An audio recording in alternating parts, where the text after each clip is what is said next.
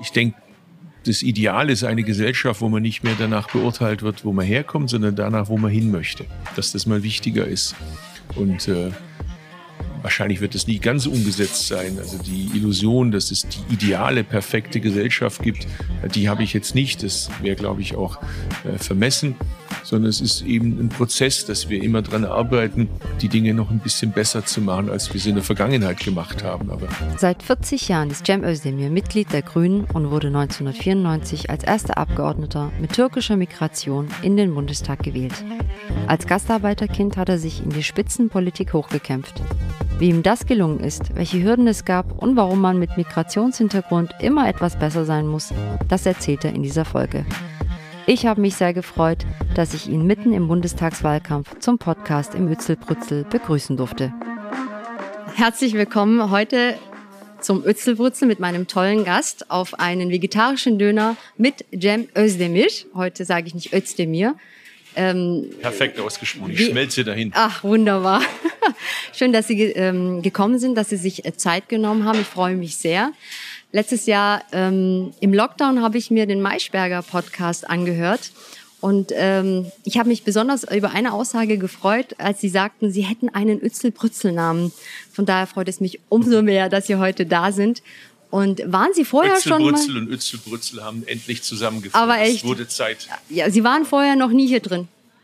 Doch, ich war schon, äh, vor Jahren war ich schon drin. Ich bin Vegetarier, insofern ist es äh, Döner nicht unbedingt meine allererste Anlaufadresse, aber es gibt ja auch andere Sachen. Es gibt Lahmacun, ich glaube, es gibt auch Halloumi und so. Insofern finde ich immer was. Oder also Lahmacun ist ja mit äh, Hackfleisch, aber es gibt Börek für Sie heute. Nö, es gibt, glaube ich, auch vegetarischen Lahmacun mit Spinat und äh, Schafskäse, Echt? oder? Gibt es das so? Können wir jetzt einführen. Das wäre ein neues Produkt. Warum nicht? Schauen wir mal. Herr Özdemir, für alle, die Sie jetzt noch nicht kennen, ich stelle Sie jetzt noch mal vor. Sie sind im Schwabenland in Bad Urach geboren. Ihr Vater kam aus Tokat, mhm. ist ähm, gehört der, oder hat der Minderheit der Tscherkessen angehört. Ihre Mutter kommt aus Istanbul. Genau. Und sie hat griechische Wurzeln, also beide aus der äh, Türkei. Sie ja. sind verheiratet mit einer Argentinierin, haben zwei Kinder und leben in Berlin. Und Ihr Wahlkreis ist hier Zwischen in Stuttgart? Berlin und Stuttgart, genau. Ich habe eine Wohnung hier in Stuttgart und in Berlin. Okay. Und pendel immer. Verbringe die meiste Zeit im Zug. Und Sie sind Schwabe, Berliner, Grieche, Türke. Wie schafft man das, mit so vielen Identitäten klarzukommen? Tscherkesse? Erstmal ist die wichtigste Identität, Mensch zu sein. Und wenn man damit irgendwie halbwegs klarkommt, kommt man, glaube ich, auch mit dem Rest klar. Mhm. Okay, aber das heißt, hatten Sie da nie Konflikte? Hatten Sie nie eine Identitätskrise als junger Mensch zum Beispiel? Ich glaube, die haben immer andere mit einem, die einem irgendwie erzählen wollen, dass man irgendwie das mehr sein soll und jenes weniger sein soll. Ich glaube gar nicht, dass man die als Kind hat. Also als Kind wächst man selbstständig so auf, dass man äh, Teil der Nachbarschaft ist. Man versucht die Sprache zu lernen. In dem Fall war es bei mir Schwäbisch. Und äh, dann kommen die äußeren Einflüsse, der Pass. Aber als Kind denkt man ja normalerweise nicht an den Pass, den man hat. Da wird man eben von äußeren Faktoren dran erinnert. Für mich spielte das gar nicht so eine starke Rolle. Für mich war das klar. Ich hatte Nachbarn, die sprachen Griechisch, äh, Portugiesisch, äh, Türkisch, Deutsch, Schwäbisch und Lingua Franca, also die gemeinsame Sprache war halt Schwäbisch. Aber hatten Sie in der Pubertätszeit nicht ähm, eine Identitätssuche? Das geht wohl vielen Jugendlichen so. Also was ich hatte, war, dass ich, äh, als ich 16 wurde und äh, politisch aktiv war, war für mich klar, ich will nicht in der türkischen Armee dienen, ich will nicht Soldat werden. Und äh, verweigern konnte man in der Türkei nicht. Deshalb war für mich klar, ich will mich einbürgern lassen. Dann war ich auch äh, Mitglied der Grünen und ich fand es ungerecht, meine Freunde sollen wählen und ich darf Pilze sammeln gehen, weil ich nicht wählen darf als Nichtstaatsbürger.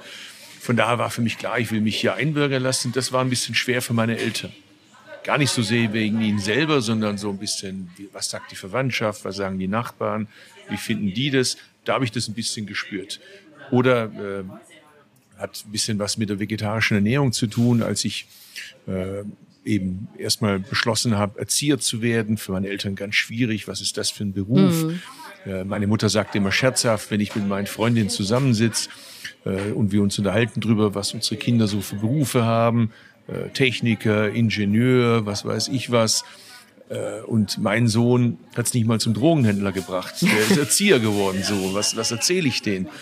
Äh, hat eine Weile gebraucht, dann eben der Wunsch, die Staatsbürgerschaft zu wechseln. Und dann kam noch dazu vegetarische Ernährung. Also ich habe den schon viel zugemutet, weil für meinen Vater, der kommt aus einfachen Verhältnissen. Im Dorf gab es große Armut. Er hat seinen Vater als kleines Kind verloren. Und Fleisch war was ganz Besonderes. Konnte man sich nicht mhm. leisten. Jetzt arbeitet er hart in der Fabrik, damit es der Sohn mal besser hat, damit er Fleisch essen kann. Und der will kein Fleisch essen. Also das war schon äh, krass, aber ob das jetzt typisch wegen Migrationshintergrund war oder vielleicht auch ein bisschen äh, was mit der sozialen Schicht zu tun hat, wahrscheinlich ist eine Mischung aus allem. Mhm. Insofern, ja, äh, das spielte schon eine Rolle, aber es war jetzt nicht das dominierende Thema. Wo ich es ein bisschen stärker gemerkt habe, war dann später, äh, als ich äh, als Jugendlicher mal in die Türkei alleine gegangen bin, nicht mehr mit meinen Eltern, sondern ich wollte einfach mal selber die Türkei erkunden. Und äh, ja, das war dann eine spannende Erfahrung für mich, einfach zu sehen, äh, wo finde ich mich gut zurecht und, und was mhm. ist mir sehr fremd. Mhm.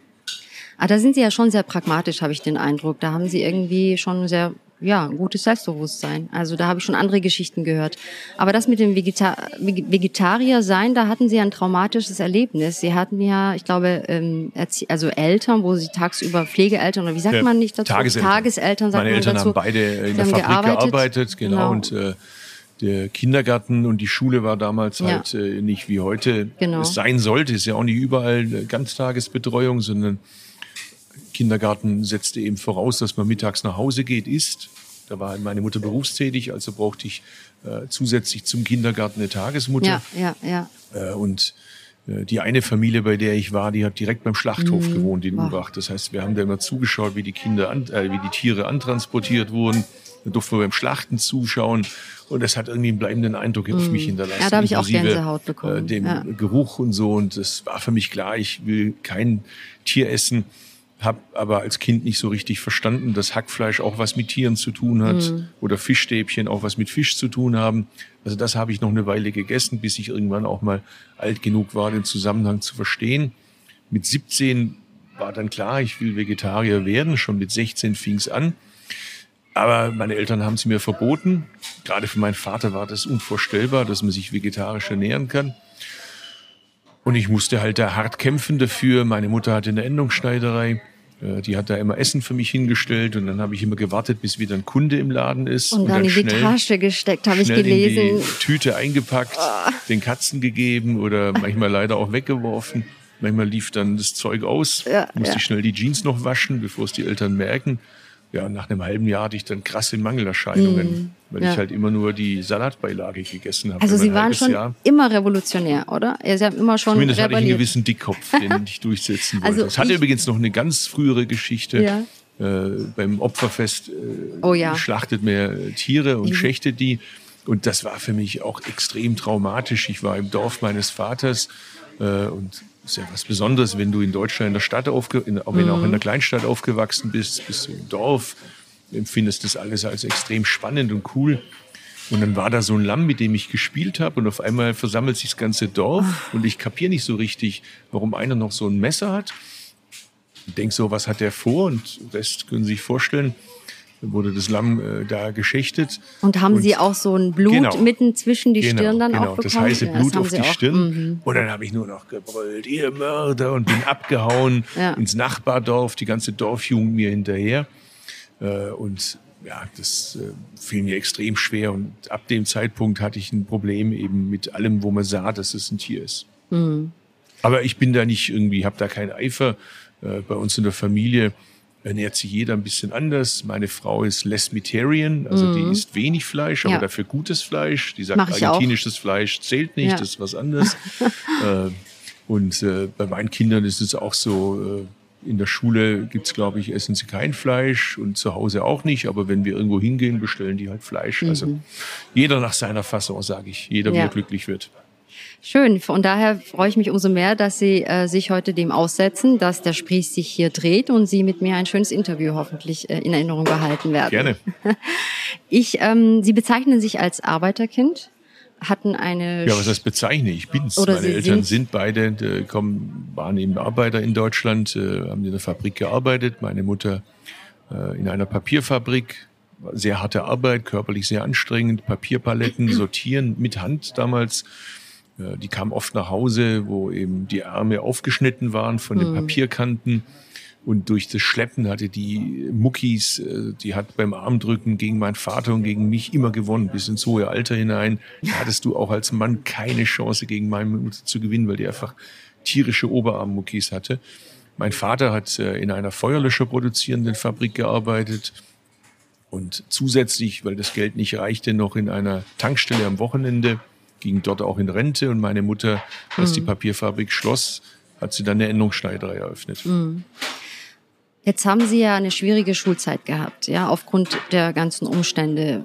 Wenig Bildung oder Sie kommen nicht aus einem Bildungshaushalt, ähm, sage ich jetzt einmal, kein richtiges Netzwerk, wie so viele Arbeiterkinder mhm. das haben. Trotzdem haben sie einen Realschulabschluss nachgeholt, sie haben äh, studiert, Fachhochschule äh, nachgeholt. Ja. Und ähm, ich finde, sie sind ein beeindruckender Politiker geworden. Wann war der Wendepunkt in ihrem ähm, Leben, dass sie so viel Ehrgeiz ähm, ja, ja, dass so viel Ehrgeiz entstanden ist. Ich will mich jetzt auch nicht nur als Opfer der Umstände darstellen. Natürlich war das damals ein Schulsystem, das auf äh, Arbeiterkinder, zumal migrantische Arbeiterkinder, in keinster Weise eingestellt war. Äh, eben ein Schulsystem, da ist ja nicht nur äh, der Cem Özdemir erstmal hängen geblieben, sondern auch andere Kinder, die jetzt gar keinen migrantischen Hintergrund hatten, sondern einfach aus einer deutschen Arbeiterkinder, Arbeiterfamilie kamen oder mhm. heute würde man sagen Hartz-IV-Bezieherfamilie kamen für die gab es ja auch keinen Platz. Die sind auch aussortiert worden Absolut. und hängen geblieben. Ähm, das hat mein Gerechtigkeitsverständnis sehr geprägt und hat auch äh, meinen Blick auf die Bildungspolitik sehr geprägt. In der, ich hatte bis zur vierten Klasse in Deutsch eine fünf, war allerdings auch ein fauler Sack, muss man auch ehrlicherweise dazu sagen. Äh, hat es nicht so mit dem Lernen, habe praktisch nie Hausaufgaben gemacht und ich erinnere mich, äh, wenn mich deutsche Freunde, die eben Elternhäuser hatten, die ihnen helfen konnten bei den Hausaufgaben. Wenn die mich mal mit nach Hause genommen haben, gab es manchmal so eine Situation, dass die Mutter dann fragte, sag mal, Jem, das kann doch gar nicht sein, dass du keine Hausaufgaben hast und nur mein Sohn Hausaufgaben hat. Hol mhm. mal dein Heft raus. Und dann sah sie, dass ich natürlich die Hausaufgaben genauso auch bekommen hatte und ließ mich die Hausaufgaben mit ihrem Sohn zusammen machen. Und es waren die wenigen Male, wo ich meine Hausaufgaben gemacht hatte. Ganz komisches Gefühl, wenn man morgens in die Schule kommt und die Hausaufgaben schon gemacht hat und nicht nur abschreiben muss. So kam ich eben folgerichtig in der fünften Klasse auf die Hauptschule, dann danach mhm. auf die Realschule. Und in der fünften Klasse hatte ich eine ganz tolle Nachhilfelehrerin, Frau Naumann hieß die, äh, die zu der habe ich heute noch guten Kontakt.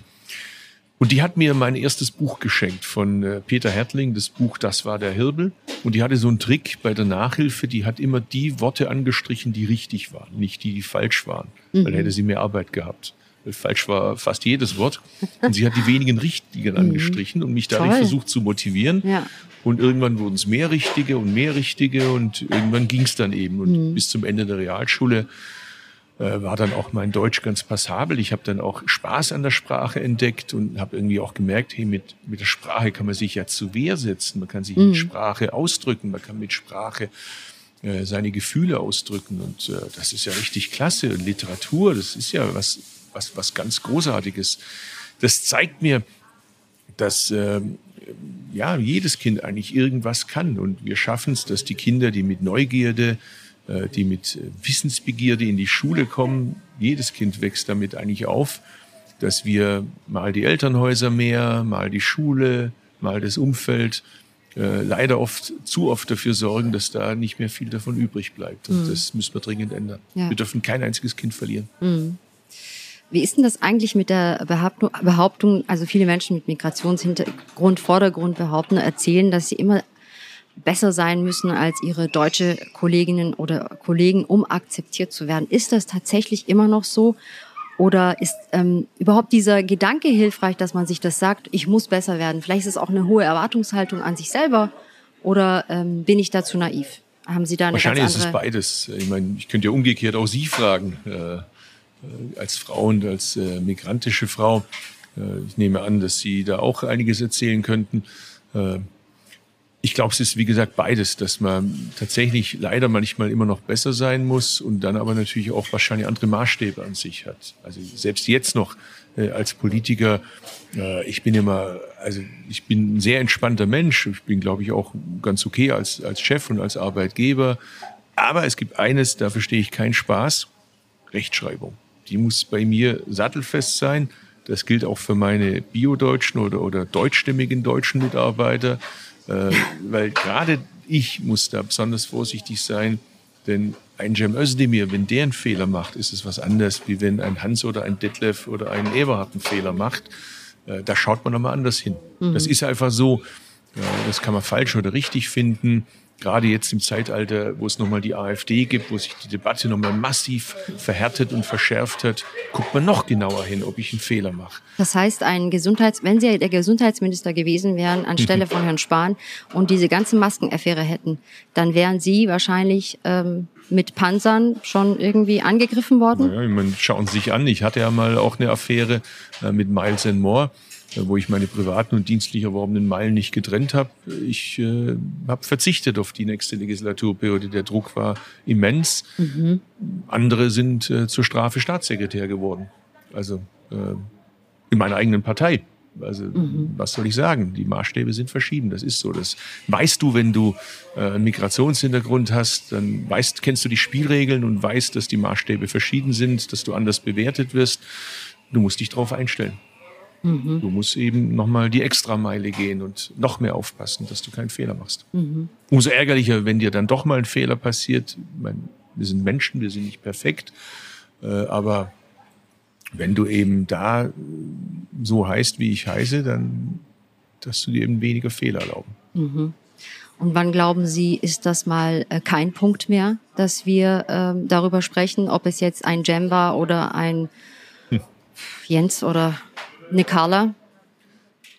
Weiß ich nicht. Ähm, erstmal will ich jetzt auch nicht so tun, als ob Deutschland da schlimmer wäre wie andere. Das ist, glaube ich, mit, mit allen Gesellschaften, wo eben Menschen sind, die äh, nicht schon immer hier waren oder deren Vorfahren nicht schon immer hier waren, äh, ist das eben so. Äh, und da wird nochmal anders hingeschaut. Ich denke, das Ideal ist eine Gesellschaft, wo man nicht mehr danach beurteilt wird, wo man herkommt, sondern danach, mhm. wo man hin möchte. Mhm. Dass das mal wichtiger ist. Und äh, wahrscheinlich wird es nie ganz umgesetzt sein. Also die Illusion, dass es die ideale, perfekte mhm. Gesellschaft gibt, die habe ich jetzt nicht. Das wäre, glaube ich, auch äh, vermessen. Sondern es ist eben ein Prozess, dass wir immer dran arbeiten, die Dinge noch ein bisschen besser zu machen, als wir sie in der Vergangenheit gemacht haben. Aber ich bin schon überzeugt, dass es in der Welt, in der meine Kinder aufwachsen, so sein wird, äh, dass es da eben noch ein bisschen stärker so wird, dass man äh, weniger danach beurteilt wird, wo man eben herkommt. Das ist ein permanentes Bemühen, ein permanentes Kämpfen. Mhm. Und da gibt's immer wieder auch Rückschläge. Jetzt zum Beispiel, wer hätte äh, vorausgesagt, dass wir eines Tages mal eine AfD in den Landtagen, mhm. im Bundestag haben werden. Jetzt ist es so. Jetzt müssen wir halt wieder bei manchen Sachen leider wieder von Adam und Eva anfangen, wieder erklären, äh, dass man Menschen nicht nach der Religion, nach der Hautfarbe, nach der Nation, nach der Konfession bewerten sollte, auch da, es ist kein typisch deutsches Problem. Unsere Vorfahren kommen beide aus der Türkei. Mhm. In der Türkei ist es so, unsere christlichen Brüder und Schwestern, unsere jesidischen Brüder und Schwestern äh, haben diese Probleme leider. Gibt ja nicht mehr so wahnsinnig viele. Und äh, ich finde sowieso, äh, wenn du dich für Demokratie, für Menschenrechte einsetzt, musst du eigentlich auch gleichzeitig immer Internationalist sein. Mhm. Es reicht nicht aus, das im eigenen Land nur einzufordern, sondern man muss das überall einfordern. Und noch ein zweites will ich sagen, es reicht auch nicht aus, das immer nur für sich selber zu fordern. Also wenn Kurden für die Rechte der Kurden kämpfen, mhm. äh, was weiß ich, äh, Muslime für die Rechte der Muslime kämpfen und Juden für die Rechte der Jude, Juden kämpfen und so weiter, dann kommt man nicht wirklich voran. So entscheidend ist doch, dass ich sage, äh, wenn meine jüdischen Brüder und Schwestern angegriffen werden, dann fühle ich mich angegriffen. Wer eine Synagoge angreift, der greift auch mich an. Mhm. Umgekehrt freue ich mich, äh, wenn meine jüdischen Brüder und Schwestern sagen, äh, wer ein alevitisches Gemhaus angreift, wer eine Moschee angreift, wer eine Kirche angreift, was auch immer, oder ein äh, Tempel der Jesiden angreift, hat auch mich angegriffen. Das ist doch das, worauf es ankommt. Mhm. Trotzdem werden Sie ja aber ähm, sehr scharf kritisiert von äh, deutschstämmigen Türken hier in äh, Deutschland. Woran liegt das, obwohl Sie so viele Auszeichnungen äh, erhalten haben für Ihren Einsatz des äh, vorurteilsfreien Zusammenlebens von äh, Deutschen und Einwanderern, für Menschenrechte und für Verständigung? Das sind ja alles Themen für äh, Menschen, die in Frieden und Wohlstand leben möchten in einer Gesellschaft. Weshalb werden Sie so scharf kritisiert, obwohl das so hohe Werte sind? Also was ich nicht mache, ist das machen leider manche, was mich sehr ärgert, dass man immer da, wo man gerade ist, das sagt, was die Leute von einem hören wollen. Mhm. Also äh, wenn man bei den Aleviten ist das eine sagt, bei den Sunniten ist das andere sagt, wenn man bei den Türken ist das eine sagt, bei den Kurden das eine und dann irgendwie äh, bei der Mehrheitsgesellschaft wie das Gegenteil. Das mache ich nicht. Das machen übrigens auch leider manche deutschstämmigen deutschen Politiker, migrantische leider auch. Das, das ärgert mich sehr. Das mache ich erstmal nicht. Das Zweite ist, das muss man ein bisschen zur Ehrenrettung der Leute sagen, äh, viele haben ja auch gar keine Chance, im Original zu erfahren, was ich sage weil sie mhm. halt äh, gleichgeschaltetes Fernsehen äh, anschauen von Erdogan TV oder Putin TV. Äh, da erfahren sie das nicht, was wir jetzt gerade hier so besprechen können, sondern erfahren sie ein Zerrbild. Der mhm. ist gegen uns und so weiter. Äh, das finde ich sehr schade, dass das so ist, weil ich glaube, das Gespräch, wenn man sich kennenlernt, und dann kann man ja immer noch sagen, seine Ansichten mag ich aber nicht, das ist ja völlig in Ordnung, das darf man ja in der Demokratie, aber dazu muss man die Ansichten ja erstmal kennen, dass man sie bewerten kann. Und das ist ein großes Problem, weil natürlich gerade die Radikalen, die Fanatiker nichts mehr fürchten als den Zweifel.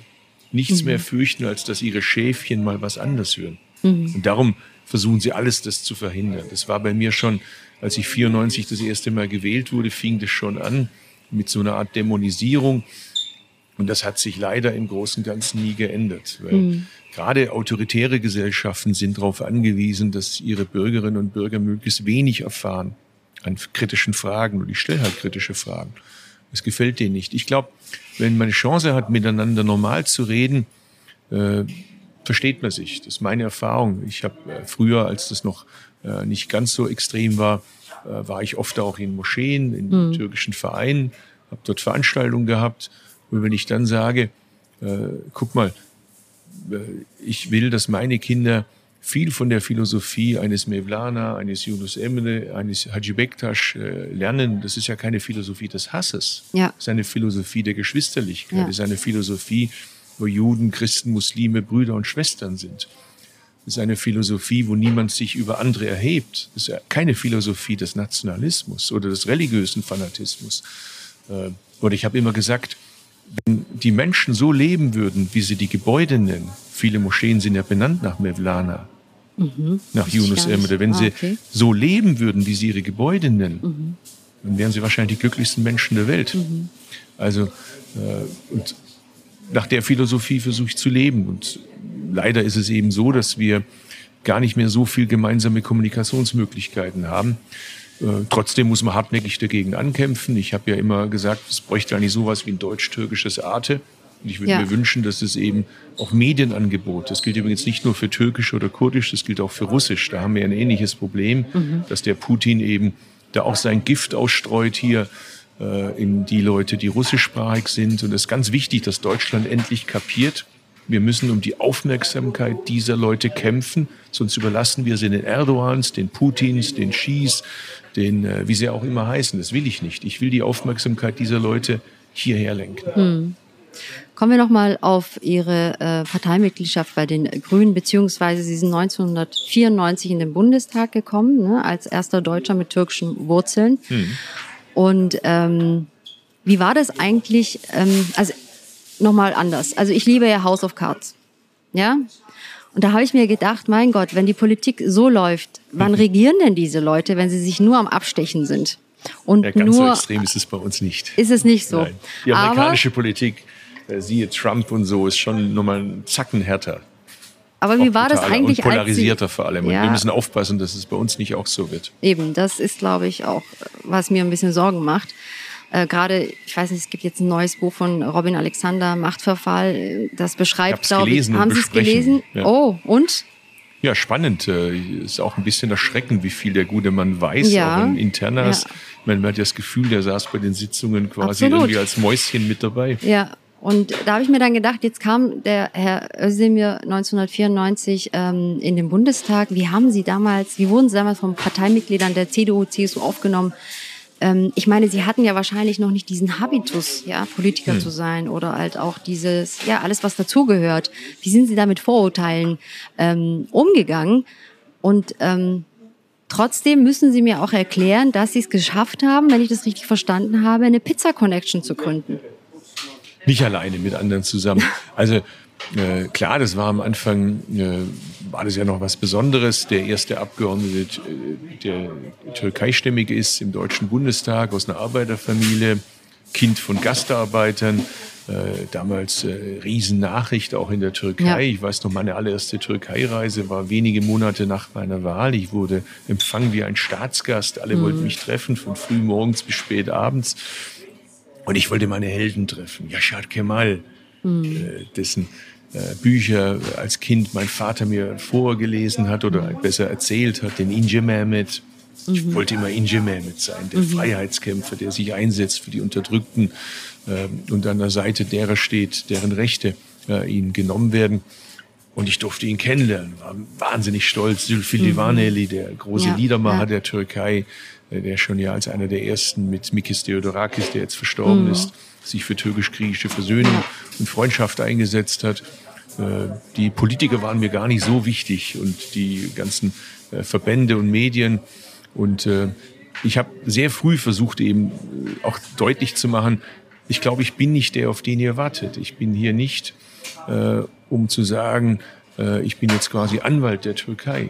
Ich bin Anwalt der Unterdrückten, nicht Anwalt der Türkei. Ich bin mhm. kein Anwalt eines Landes und ich bin Anwalt derer, äh, für deren Rechte ich mich einsetze. Und äh, da fing das natürlich ein bisschen an mit dem Zerwürfnis mit der offiziellen Türkei, nicht mit den normalen Menschen, aber mit der offiziellen Türkei.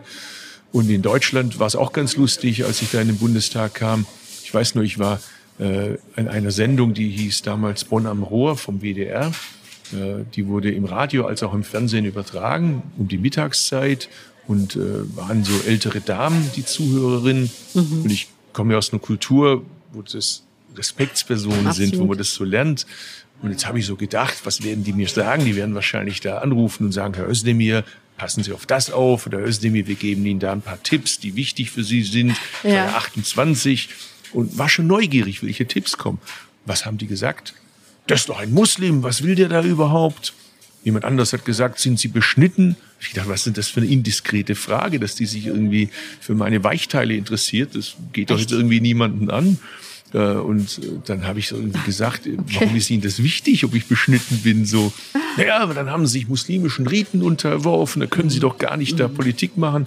Da habe ich gesagt, das ist mir jetzt gar nicht bekannt, dass es da irgendwie in der Geschäftsordnung des Deutschen Bundestages irgendwie einen Passus gibt, dass man im Besitz einer Vorhaut sein muss, um mhm. Mitglied des Deutschen Bundestages zu sein. Also das begegnete mir sehr früh. Und jetzt muss man aber dazu sagen, man darf einen Fehler nicht machen, dass man über die crazy people zu viel redet. Die mhm. Mehrheit ist nicht crazy, weder bei den Türkeistämmigen noch bei den Deutschstämmigen. Mhm. Die Mehrheit sind normale Menschen, die wollen mit Hass, mit Rassismus, äh, mit religiösem Fanatismus nichts zu tun haben. Und ich habe mir eigentlich vorgenommen gehabt, ob ich es immer geschafft habe, weiß ich nicht, dass ich auch ein bisschen deren Stimme bin, die keine Stimme haben. Die anderen, die Fanatiker, die haben schon genug Stimmen. Mhm. Und das gilt übrigens, da freue ich mich immer am meisten, äh, wenn es auch welche sagen, wo ich jetzt gar nicht sofort den Bezug habe. Also für mich mit das größte Kompliment ist, als zum Beispiel mal der Metropolit, das ist das religiöse Oberhaupt der griechisch-orthodoxen Christen, mhm. mal zu mir gesagt hat, du bist auch unser Abgeordneter, weil wir haben zu dem mhm. Zeitpunkt, haben die gesagt, keinen griechischstämmigen Abgeordneten und wir fühlen uns durch dich vertreten. Mhm. Oder wenn ich Taxi fuhr, ich hatte schwarze Taxifahrer und die haben zu mir gesagt, im Kampf gegen Rassismus bist du auch unser Vertreter, du vertrittst auch uns. Mhm. Äh, so oder äh, die türkische LGBT-Bewegung, die damals noch ganz neu war. Damals ja. war das noch ganz schwierig, überhaupt sich zu outen. Und die wussten, dass ich hetero bin, aber die haben gesagt, wir finden es klasse, dass du eben auch zu uns stehst und, und äh, da auch die Anfeindungen entgegennimmst. Und das ist mir immer wichtig gewesen. Oder hm. auch, ich habe keinen kurdischen Hintergrund. Die Leute denken immer, ich sei Kurde, weil ich mich für die Rechte der Kurden eingesetzt habe. Wenn eben kurdische Freunde sagen, äh, du bist auch unser Abgeordneter. Mhm. Oder ich komme aus einer sunnitischen Familie und wenn meine alevitischen äh, Brüder und Schwestern äh, zu mir sagten, äh, die nannten mich Musaib, das ist ja quasi mhm. der, der Bruder, das ist das schönste Kompliment, was man mir machen kann. Mhm. Ja. Aber wie ist denn das eigentlich? Glauben Sie, dass Deutschland schon bereit wäre für einen Kanzler oder eine Kanzlerin mit Migrationsvordergrund, wenn Sie heute Spitzenkandidatin wären? Ja, jetzt haben wir erstmal eine Frau, die wir äh, zum Erfolg führen möchten und die Grünen in die Regierung. Und ich helfe da nach Kräften mit. Und ja, ich arbeite ja dran, dass das immer unwichtiger wird. Nicht nur in der Nationalmannschaft, im Fußball, bei den Männern, da haben wir es schon geschafft, sondern eben Bei Ihnen in der Wirtschaft, bei mir in der Politik, äh, in allen gesellschaftlichen Bereichen, dass man eben danach bewertet wird, machen Sie eine gute Arbeit, mache ich eine gute Arbeit. Alles andere ist doch nicht so wichtig. Mhm. Sie haben keinen Einfluss gehabt auf Ihren Geburtsort. Ich hatte keinen Einfluss auf meinen Geburtsort. Ich gebe zu, die Erinnerung an meine Geburt verblasst etwas im Laufe der mhm. Jahre. So ganz genau erinnere ich mich gar nicht mehr dran. Und äh, ja, von daher, warum bewerten wir das so stark und bewerten nicht stärker das, was wir heute machen, wer wir sind, wo wir hinwollen, was mhm. unsere Träume sind, ist doch viel wichtiger. Was sind denn jetzt Ihre Träume noch? Also, was sind Ihre Visionen? Vor allem, was sind Ihre Visionen für unser Land, Deutschland, äh, außer Klimaschutz? Ja, das ist schon mal sehr wichtig, Klimaschutz, weil das ist. Aber darüber etwas, sprechen wir, wir, jetzt nicht. Ja, nee, ich, ich, will nur einen Satz dazu sagen. Weil, weil das überfordert mich, ja, ehrlich gesagt. Ehrlich. Ja, das muss, muss es nicht. Aber äh, ich finde, es gibt so zwei Kategorien. Aber gesellschaftlich. Sagen ja, Sie mal, was es, Sie sich wünschen. Ich, ich, will mal sagen, wie ich so ticke. Es gibt so zwei Kategorien. Dinge, die man ändern kann. Wenn man was falsch macht, die sind dann manchmal ärgerlich, aber man kann sie ändern. Und es gibt andere Dinge, die kann man nicht so richtig ändern. Wenn sie mal richtig blöd gelaufen sind und dazu gehört halt, äh, wenn wir da beim Klima irreparable Schäden anrichten. Und darum ist es so wichtig. Aber Ihre Frage war ja auch, was ist jenseits des Klimaschutzes noch wichtig? Geht ein bisschen in eine ähnliche Kategorie.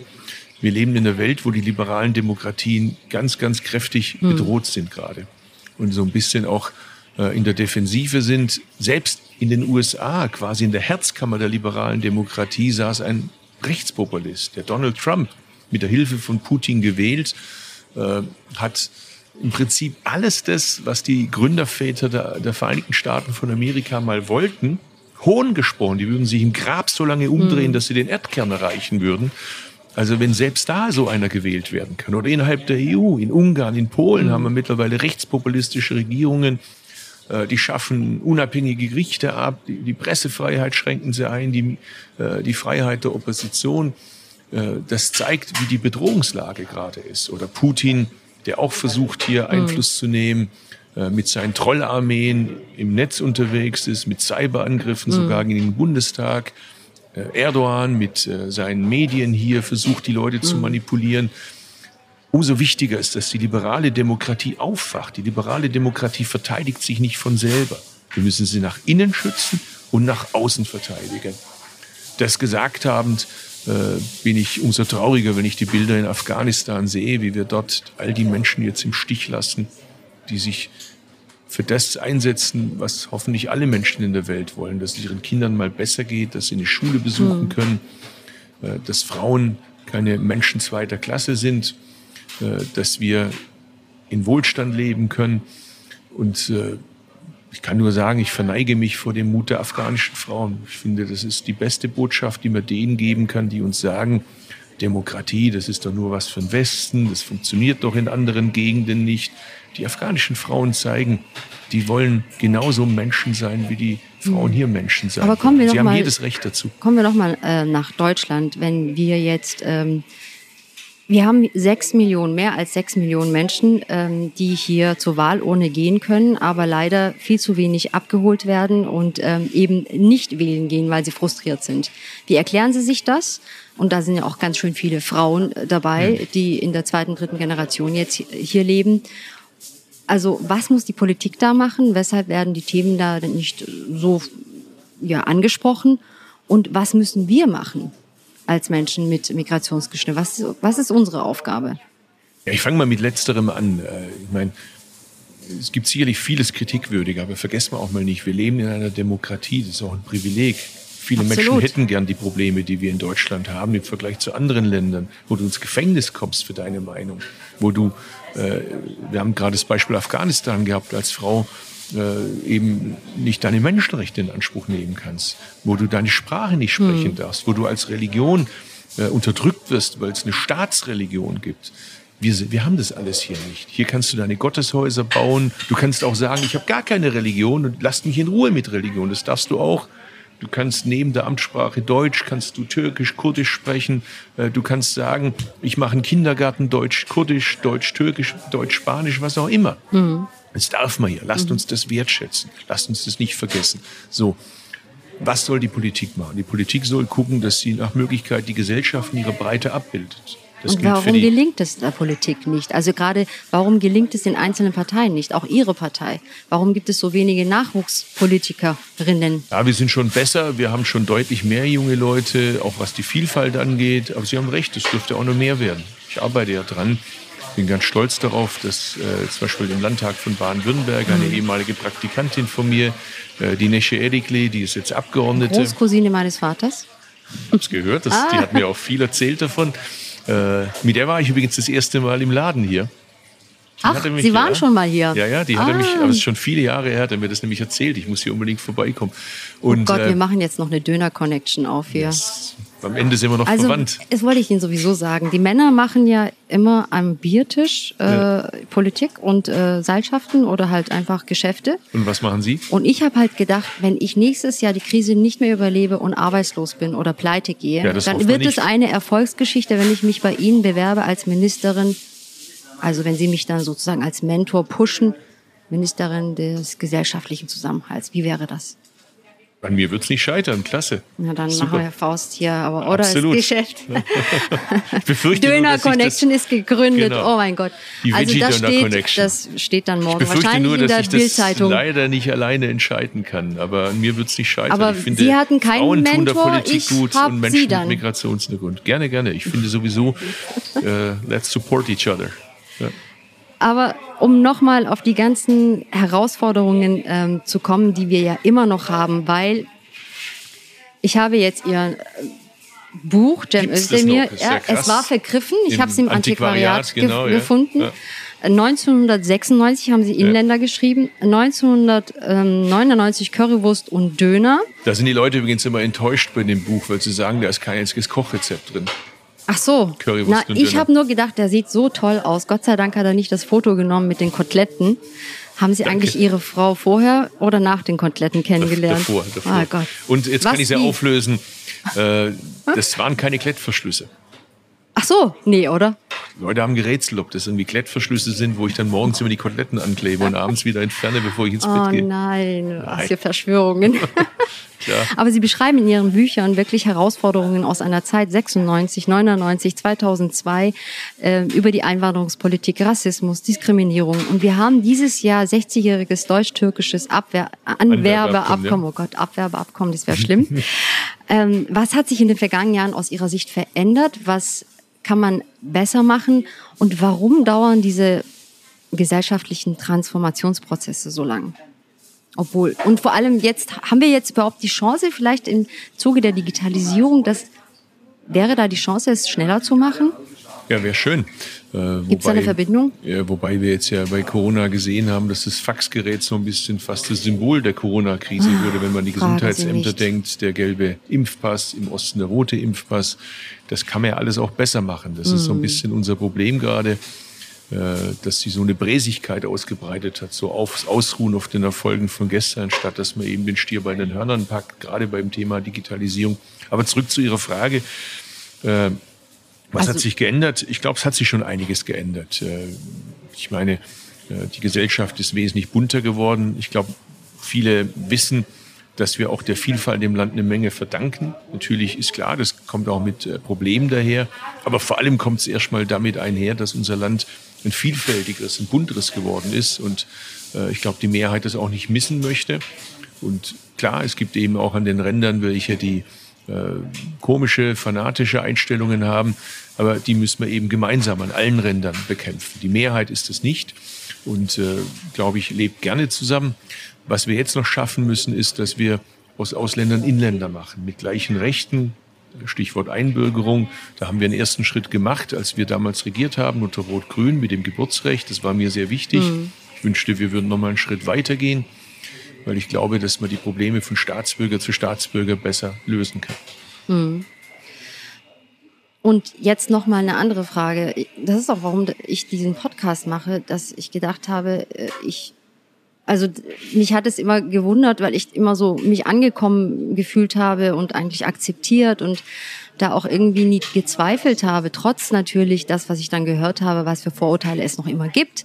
Hm. Aber dass es immer noch in dieser zweiten, dritten Generation so ein Fremdsein in den Vordergrund gerückt wird und dass so ein ähm, sich nicht beheimatet fühlen, obwohl man jetzt hier lebt und äh, eigentlich sich nicht vorstellen kann, zurückzugehen zu der Heimat der Eltern.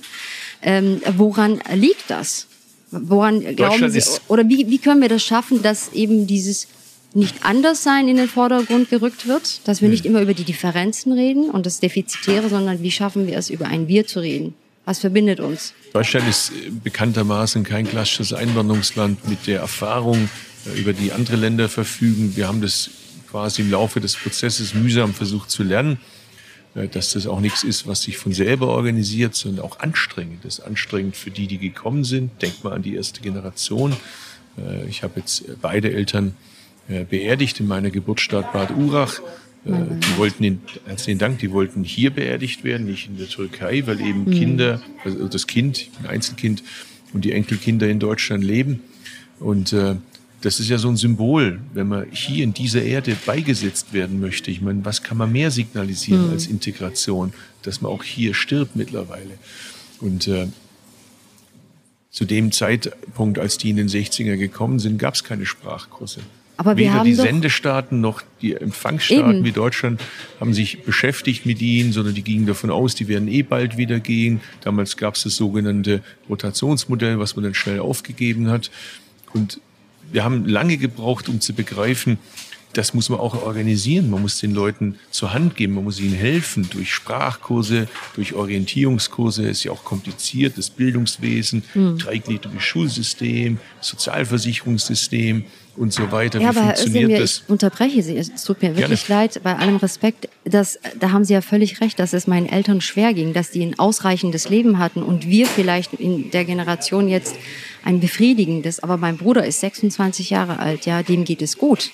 Der kann sich doch heute entscheiden mit der Identität oder ja. mit dem Wissen, sage ich jetzt mal nicht mit der Identität und der und vor allem der Möglichkeiten, sich Wissen anzueignen im digitalen Zeitalter, zu sagen, ähm, es läuft einiges schief in unserem Land. Es gibt hm. viele Vorurteile. Wir haben strukturelle Probleme.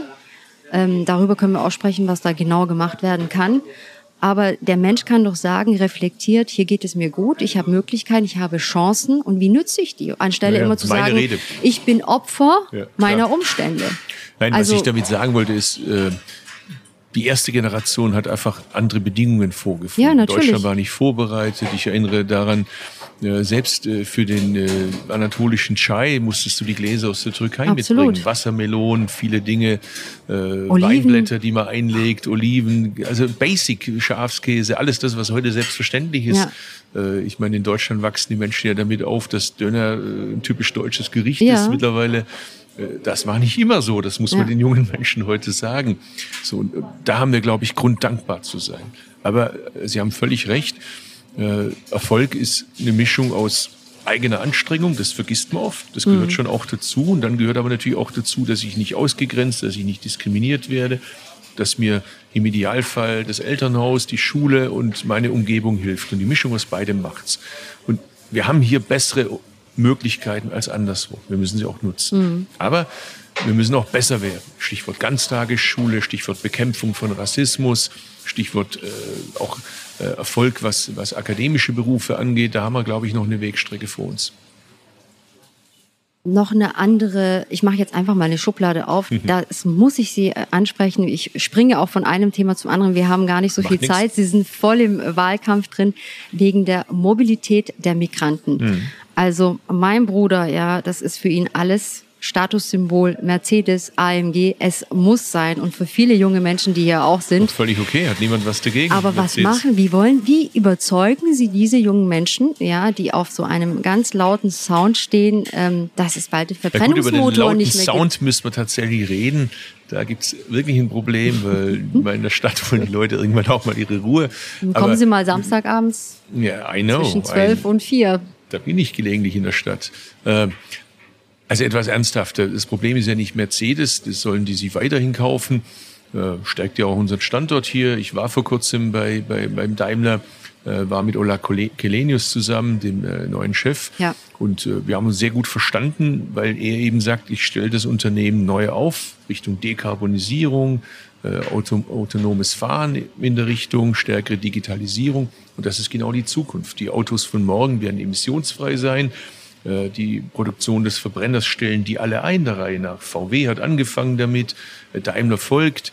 Äh, Audi hat jetzt ehrgeizige Pläne vorgelegt, Porsche, also man schlackert mit den Ohren, GM, Ford, alle wie, weltweit wie, gehen in die Richtung. Wie können Sie sich das leisten, das Auto?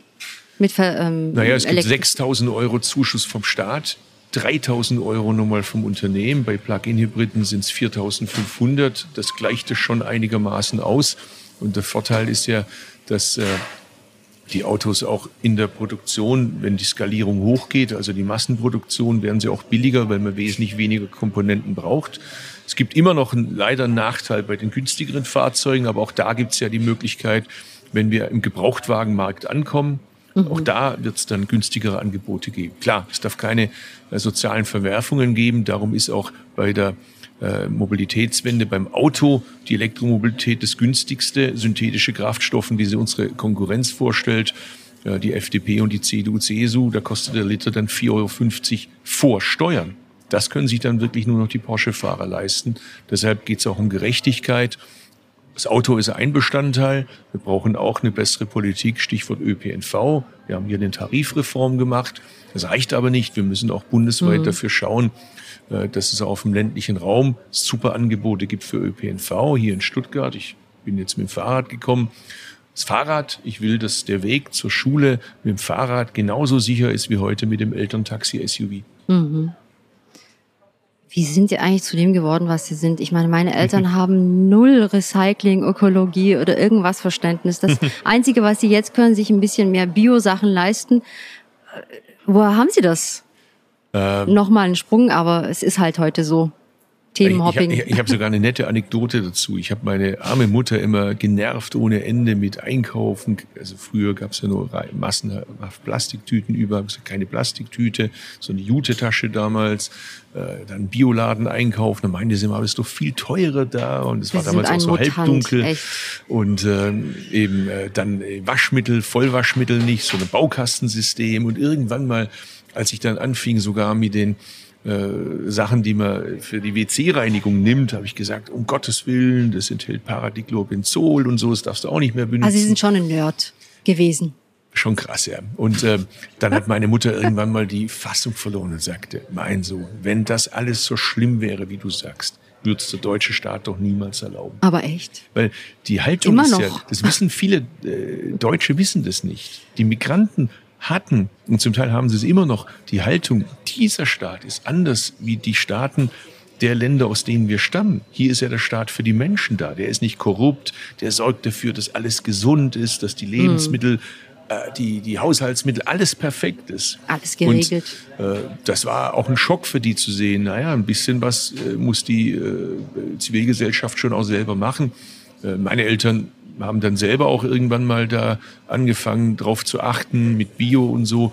Übrigens kann man das auch gut herleiten von Anatolien. Ich meine, wenn man mit äh, der älteren Generation drüber redet, äh, wie die Lebensmittel früher geschmeckt haben, die Geschmäcker, die auch ein bisschen verloren gegangen sind, erinnern sich ja auch viele dran und wollen genau diesen Geschmack wieder. Also das ist uns ja nicht fremd. Ja, stimmt. Noch eine andere ähm, Geschichte. Sie sind Vorsitzender des Verkehrsausschusses im Bundestag derzeit, ja? ja. 2009 haben Sie im Tagesspiegel auf die Frage, wie, sich, wie Sie sich die Zukunft vorstellen, gesagt, in 20 Jahren haben wir eine grüne Bundeskanzlerin. Und ich berate die türkische Regierung bei der Frage, wie sie ihre Probleme mit der deutschen Minderheit an der Mittelmeerküste in den Griff bekommt. Würden Sie jetzt lieber Verkehrsminister oder Außenminister werden? Danke für die Frage. Äh, Und also, bitte keine äh, politische Floskel äh, einbauen. Einfach muss ich, mal. Muss ich, tut mir leid, ich kann nichts anderes sagen. Von wem werden Sie denn gecoacht? Von welcher Agentur? Sie reden alle Niemand. gleich. Doch. Ehrlich, ich Jeder Politiker ich hatte nie, redet so. Ich hatte nie einen es Coach. Gibt kein Ja oder Nein. Ich hatte nie ein Rhetorikseminar. Das glaube ich Alles nicht. Learning by doing. Äh, Fehler, Sie denn, Fehler sind die beste wen Methode. Wen haben Sie dann als Vorbild gehabt? Kohl. Äh, nee, denn wirklich nicht. Weder im Leibesumfang noch sonst was, sondern äh, ich hatte das Glück, Joschka Fischer als Fraktionschef zu haben. Ich hatte das Glück, den Danny Cohn-Bendit, den Helden der 68er äh, von, von Paris, äh, und habe denen viel zugehört, aber ich finde, man muss immer seinen eigenen Weg gehen. Aber jetzt mal ernsthaft auf Ihre Frage. Es, es wäre mir ernst. vor vier Jahren, ich bin ja ganz ehrlich, wäre vor vier Jahren wäre es mir eine große Ehre gewesen, äh, Deutschland zu dienen, Minister zu werden. Mhm. Das hätte ich auch gewollt. Das ist ja nicht an mir gescheitert. Und jetzt schauen wir mal, was passiert, wenn die Grünen die Wahl gewinnen, wenn die Grünen regieren, würde ich gerne mit anpacken. Wo und wie und was, das entscheiden wir nach der Wahl, wenn es soweit ist. Wieso kann der Lindner sagen, er will Finanzminister werden und Sie sagen nicht einfach, ja, ich will Außenminister werden, Punkt aus. Mit weil, mir gibt's die Regierung nur, wenn ich Außenminister werde. Weil meine Eltern sind jetzt vielleicht da oben, die schauen zu und sagen, bleib bescheiden, du bist nicht Christian Lindner. Ah, okay. Ja, stimmt. Die Egos von den Männern sind auch immer unterschiedlich. Da haben Sie recht. Ja, wir sind halt auch unterschiedlich erzogen worden. Äh, ich finde das mit der Bescheidenheit nicht so ganz schlecht. Ich finde auch eine Demut vor den Wählerinnen und Wählern. Die einen verteilen schon Ministerposten und die anderen kämpfen um jede Stimme. Die FDP äh, sieht sich als natürlich geborene Regierung, immer dann, wenn es passt. Ich sehe mich als natürlich geborener Wahlkämpfer, der um jede Stimme wirbt. So, Jetzt, bevor wir zum Abschluss kommen, habe ich noch gelesen, dass Sie einmal Botschafter des Bieres waren. Oh ja. Botschafter des sogar deutschen Botschaft des Brotes. Brotes. Ja. Genau. Was und kommt als ich nächstes? ernenne Sie zum Botschafter des Döners. Hiermit. Große Ehre, danke. Und in diesem Sinne, natürlich auch, weil sie, egal ob sie Vegetarier sind oder nicht, sie sind jetzt der Botschafter des Döners und in diesem Sinne bedanke ich mich, dass Sie heute hier waren. Ich danke für die Ehre, dass ich teilnehmen durfte. Herzlichen Dank, es hat mir sehr viel Spaß gemacht. Ich hätte mir noch auch. tausend andere Fragen. Ich habe den tollen Artikel gelesen in der FAZ. Großen Glückwunsch, Glückwunsch dazu. Große Dankeschön. Ehre, dass ich hier sein durfte. Das ist ganz meinerseits. Viel Erfolg weiterhin. Wo sind Sie denn eigentlich am Wahlabend? Äh, bin ich gerade noch dabei zwischen Stuttgart und Berlin, hängt ein bisschen davon mhm. ab. Äh, bei mir ist es mit dem Fernsehen, muss ich mal schauen, da habe ich äh, gerade Anfragen, wo ich das am besten mache. Das Wichtigste, ich feiere hoffentlich am Wahlabend mein Direktmandat, den schönsten Wahlkreis Deutschlands in Berlin mit einem Direktmandat zu vertreten. Das wäre mir eine große Ehre. Ich drücke Ihnen die Daumen. Herzlichen Dank. Sie, ähm, genau, möge der bessere gewinnen, sagt man. Ich weiß gar so nicht, was es, sagt ja. man dazu. Und ähm, genau, und wenn Sie dann aber Minister werden, dann treffen wir uns hier wieder. Das versprechen Sie mir jetzt. Wenn ich Minister werde, wenn ich nicht Minister werde, hoffentlich auch, komme ich sehr gerne wieder vorbei. Vielen Dank. Alles, alles Gute und viel Erfolg im Wahlkampf. Was sagt man jetzt? Teşekkürler, äh, Sorspas, herzlichen Dank. Urbe, Hoşçakal und Adele. Das sagen Adele, wir auch noch. Ja. Dankeschön, vielen Gerne. Dank. Uh. So, geht's geschlossen. Ja. ja, Herr Wetzette. Ich hoffe, es hat Ihnen Spaß gemacht, mein ja, Gott. Ja, absolut. Vielen Dank fürs Zuhören. Das war die Folge von Auf einen vegetarischen Döner mit Cem Özdemir. Bis zum nächsten Mal. Ciao, Urbe und Hoşçakal. Ich freue mich auf euch.